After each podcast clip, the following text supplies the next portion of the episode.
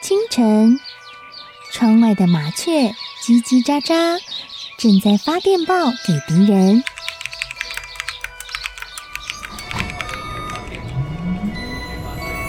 地底下的地铁，像敌人养的蛇，到处巡逻。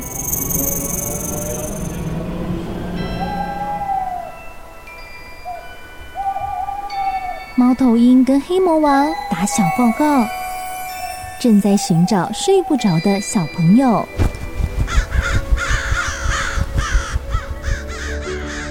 铅笔是对抗邪恶势力的宝剑。黑魔王，你出来！书包是最坚固的盾牌，小狗是最有勇气的士兵，维多叔叔和你一起守护故事里的和平。你是英勇的骑士，你是机智的公主。维多叔叔的故事欢乐车，听故事，用想象力听见我们的与众不同。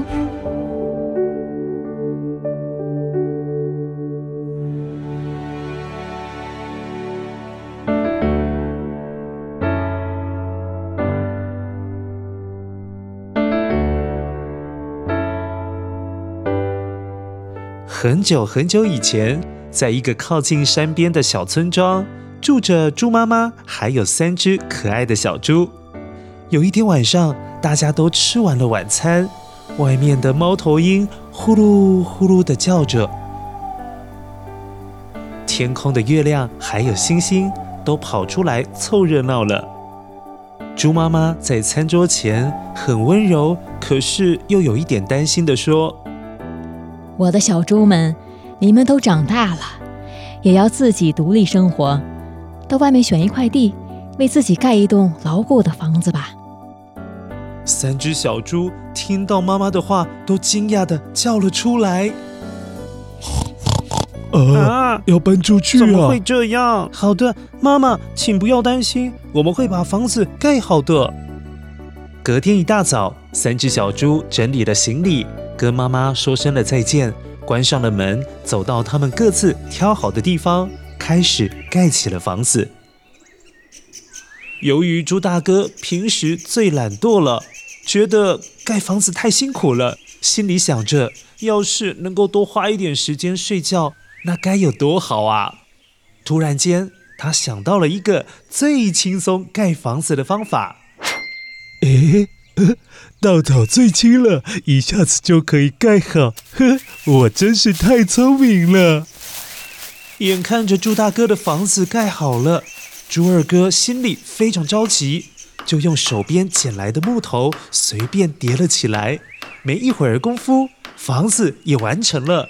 有点骄傲的对猪小弟说：“猪小弟，你怎么还没有开始盖啊？你看大哥都跑去睡午觉了，我不管你了。”做事老是慢慢吞吞的，我看你盖到明天也盖不完。猪小弟眼看着哥哥们都盖好了房子，虽然看起来很简单又很舒服，可是好像没有很坚固哎。于是想起妈妈交代的话，猪小弟心想：嗯，没关系，虽然很辛苦，但是我慢慢来，一定要盖一间最坚固的房子。以后妈妈也可以来住。于是猪小弟一整晚都没有睡觉，只有青蛙呱呱的叫着，在夜里陪伴着他。猪小弟慢慢的用一个又一个砖头把房子盖了起来，终于在隔天早上完成了。哇，这栋房子看起来维多叔叔也很喜欢诶，一点都不怕风吹雨打。这让猪小弟心里觉得特别的踏实，可是两位哥哥可不这么认为哦。呵呵，只有傻瓜才会这样盖房子呢。是啊，是啊，真是比猪还笨。哼。有一天，大野狼知道山的另一头住了三只小猪，饿了很久很久的他。当然想吃三只又肥又嫩的小猪，于是翻过了山头，跑到猪大哥的门外敲门，跟猪大哥说：“嘿嘿嘿嘿，小猪，小猪，你快点出来让我吃啊！不然我一口气吹坏你的房子。猪大哥吓得不敢回答。大野狼嘿嘿嘿嘿的冷笑了两声，狠狠地吹了一口气，居然把稻草屋吹倒了。猪大哥只好跑到猪二哥那边敲门求救。二弟二弟，快开门啊！大野狼来了！猪二哥打开门一瞧，哎呀，只见到一只大野狼追了过来，赶紧让大哥躲进屋里。别跑啊，小猪，赶快过来！大野狼追到了门前，停了下来，在门的外面又开始大呼小叫。你以为木头房子就能够阻挡的我吗？大野狼又再次吹了一大口气，这木头房子竟然也被吹倒了。